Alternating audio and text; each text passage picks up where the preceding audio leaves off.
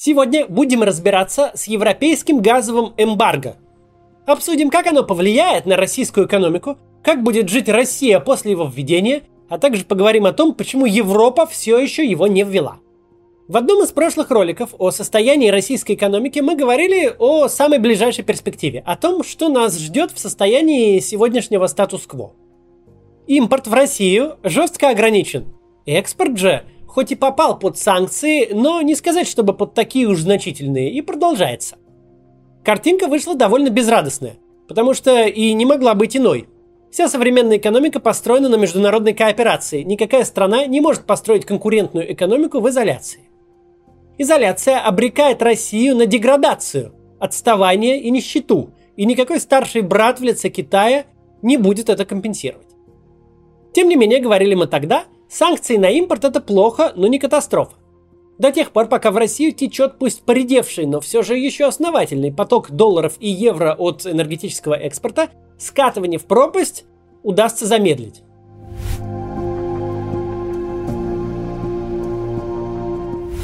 Сегодня хочу поговорить именно о среднесрочной и даже долгосрочной перспективе, о том, что ждет Россию в случае введения европейского эмбарго на покупку нефти и газа. Эту тему много обсуждают, но большинство начинает не с того конца, ведь начинать нужно с обсуждения масштабов. Не хочу сильно мучить вас цифрами, потому их будет совсем немного. И только в самом начале.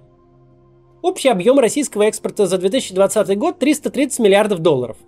Примерно 60% этого объема занимают энергоносители и примерно половину экспорт Евросоюза. Чтобы был понятен масштаб, Нидерланды с населением в 17 миллионов человек всего лишь вдвое уступают полутора миллиардному Китаю в потреблении российских ресурсов, вообще российского экспорта. Не копаясь в процентах и десятых их долях, грубо можно сказать, что поставка энергоносителей, читай нефти и газа, в Евросоюз – это каждый третий доллар, который поступает в Россию из-за рубежа. Это вдвое больше, чем потребляет всего российского экспорта весь Китай. Все вот эти поезда с лесом, все, что вы видели, э, вот это вот вдвое меньше. Нефтегазовый экспорт именно в Евросоюз это главный источник поступления валюты для России, по сравнению с которым всем остальным можно просто пренебречь. Все остальное, вся эта поставка леса в Китай на доли процента от общего экспорта, просто детский лепет на фоне потока нефтедолларов из Европы.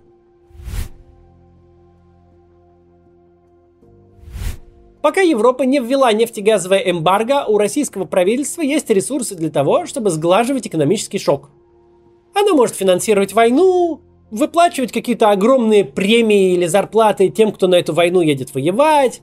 Она может поддерживать на плаву государственные и окологосударственные предприятия, страдающие от санкций. Ну, потому что просто можно взять европейские доллары и евро и выдать людям в качестве зарплат, ну или предприятию в качестве помощи. И все будут довольны, потому что доллар в России продолжает быть э, свободно конвертируемой валютой, и на доллары спокойно можно жить. Можно брать их у Европы и давать, например, каким-то работникам АвтоВАЗа, ну или даже российским военным, которые едут э, воевать в Украину. Российское правительство может э, выполнять обязательства перед десятками миллионов потребителей бюджетных денег, от пенсионеров до учителей и от врачей до федеральных служащих. Но самое главное, оно может содержать непомерную армию силовиков, ответственных за подавление инакомыслия и протестов в России. Скорость и масштаб российской экономической катастрофы сейчас зависят только от Европы, как от основного потребителя российских ресурсов и только в части нефтегазового импорта. На этом фоне все остальные ограничения, включая изоляцию от финансовой системы, исключительно гомеопатические. Это совершенно иной порядок величин. С перекрытием поставок европейской валюты в Россию ни о каких 10% утраты ВВП за год не стоит и мечтать. С перекрытием этих поставок российское государство погрузится в жесточайший кризис и полетит под откос. Оно просто не сможет выполнять базовые свои обязательства, финансировать бюджетные расходы. Это будет катастрофа, сравнимая только с кризисом конца 80-х годов. И уже не будет речи ни о каком продолжении войны. Отрасль за отраслью по принципу домино начнут складываться. Друг за другом станут падать инвестиции, потребление, за ними рабочие места, что еще сильнее ударит по потреблению, схлопнутся не только нефтегазовые и экспортные, но и все бюджетные поступления, и так по спирали. Вопрос будет уже не в том, как продолжать войну. Вернется повестка ранних 90-х, чем платить зарплаты бюджетникам и пенсии пенсионерам. все резервы в такой ситуации испарятся моментально. А при попытке решить проблему эмиссии цены будут резко расти, и инфляция будет достигать огромных величин. Так что рубль будет просто терять в своей цене каждый день. Так что западная эмбарго – это огромная проблема для Путина и для российского правительства. Это то, что реально может остановить войну. Теперь перейдем к вопросу, почему Европа тянет со столь ожидаемым и вроде бы кажущимся очевидным решением. Отказ от российских энергоносителей – это очень тяжелое для европейских политиков решение. Тяжелое по многим причинам. Для начала это причины экономические. Европейская энергетическая система долгие годы выстраивалась под импорт нефти и газа из России. Россия десятилетиями вкладывала огромные деньги в постройку газопроводов, которые никогда не окупятся. Но окупаемость вообще не была значимым фактором, ведь решались совсем иные задачи. Строители газопроводов, то есть личное окружение Владимира Путина, страшно обогащались на этих проектах, а европейские страны подали в зависимость от дешевого российского газа. Мы уже об этом говорили, но следует повторить. По большому счету, даже для самых зависимых от российского газа стран, таких как Германия и Австрия, никакой экономической катастрофы с введением эмбарго не наступит. Европа не замерзнет. Да, вырастут платежки за тепло и электричество не так уж и намного. Да, Германия потеряет около 1% ВВП. Но российский газ будет замещен, и апокалиптических картин с немцами, которые греются у буржуек, не случится. А вот почему эмбарго на российский газ сильно ударит, так это по промышленности. А значит, по рабочим местам. И вот тут самое время перейти к главному аргументу, политическому. В самом начале я уже говорил применительно к импорту, что современная экономика глобальна, что она вся построена на кооперации всех со всеми, и что любая страна в изоляции обречена на провал. Парадокс ситуации в том, что этот же эффект сильно затрудняет введение жесткого эмбарго на российский экспорт. Все связаны со всеми. Производственные цепочки проходят через весь мир – Выключение из мировой экономики какой-то страны, ее изоляция всегда будет бить даже по тем, кто вроде бы никогда с ней не торговал. Может быть не такая уж беда, что каким-то немецким заводам придется приостановить производство. У немецкого правительства совершенно точно есть ресурсы, чтобы поддержать тех, кто будет вынужден э, остановиться на время, пока энергетическая система не перестроится. Но этот условный немецкий завод не висит в вакууме. Он не производит продукцию ради производства продукции. Его металлопрокат отправляется на французский автозавод. Его турбины едут на американскую электростанцию. Его самосвалы необходимы в австралийских карьерах.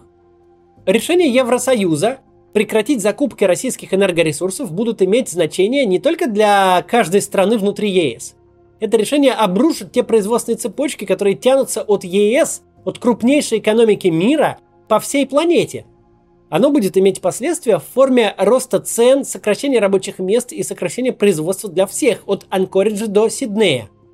То есть в этой ситуации руководство ведущих стран Евросоюза сталкивается не только с внутренними проблемами, с недовольством от роста цен и безработицы, не только с оппозицией внутри Союза в лице какой-нибудь Венгрии, которая не столько сама зависима от российского газа, сколько Орбан зависим лично от Путина. Получается, в дополнение ко всем тем шокам, которые унаследованы от пандемии, ко всем пострадавшим товарным цепочкам, в дополнение к устроенному Путиным продовольственному кризису, Евросоюз рискует стать источником еще одного удара по глобальной торговле, на этот раз энергетического. А это совсем не то, что любят делать развитые западные страны. С политической точки зрения никто не будет счастлив от нефтяного или газового эмбарго Евросоюза. Не будут счастливы избиратели внутри, не будут счастливы партнеры по Евросоюзу, будет очень недоволен внешний мир. Опять же, все это будет иметь краткосрочный эффект. Достаточно быстро будут отстроены новые товарные цепочки, на этот раз независимые от действий непредсказуемого российского автократа. Но с политической точки зрения от этого не легче. Ведь конкретные действия конкретных политиков приведут к тому, что все будут недовольны здесь и сейчас. И конкретные политики могут потерять свои должности. Именно поэтому лидеры Евросоюза сейчас рассматривают два переходных варианта, которые, с одной стороны, сильно ударят по доходам Путина, по возможностям его режима продолжать войну, а с другой растянут негативные последствия и дадут время на перестройку. Первый вариант – принуждение к дисконту. Доля Евросоюза в российском экспорте, о чем я говорил в начале, такова, что это фактически монопсонный рынок. То есть рынок монополии у покупателя. У Путина нет других вариантов по реализации таких объемов э, газа и нефти. Евросоюз может себе позволить диктовать российскому руководству цену закупки нефти и газа, выставив ее таким образом, что сверхдоходов на войну просто не будет. Второй вариант – энергетический налог. Часть средств, которые должны поступать России в оплату за нефть и газ, будут отправляться на специальный счет, с которого по окончанию войны будут выплачиваться репарации Украине. Эти варианты звучат очень недружелюбно и не похоже, что Путин их примет. Но на деле, если Европа займет жесткую позицию, выбора у Путина особенно не будет. Российский газовый экспорт даже с чисто технической точки зрения целиком рассчитан на Европу. Если Европа не забирает газ из трубы на тех условиях, которые для нее приемлемы, то его не забирает никто. К чему я все это вам рассказываю? К тому, что сегодня в Евросоюзе не существует дискуссии, стоит ли ограничивать, а в перспективе прекратить закупки российской нефти и газа или не стоит. Европейские лидеры прекрасно понимают, в какую ситуацию загнали себя тем, что 20 лет последовательно потакали Путину в выстраивании энергетической монополии в Европе. Их граждане, их предприятия буквально платят за большую европейскую войну, платят зарплаты той армии, которая бомбит украинские города. Вопрос не в том, закончится ли это. Вопрос, в каком формате и когда это закончится. Быстрее или медленнее, в форме эмбарго от всего Союза или отдельных стран, в форме ценового сговора или налога, но это точно произойдет.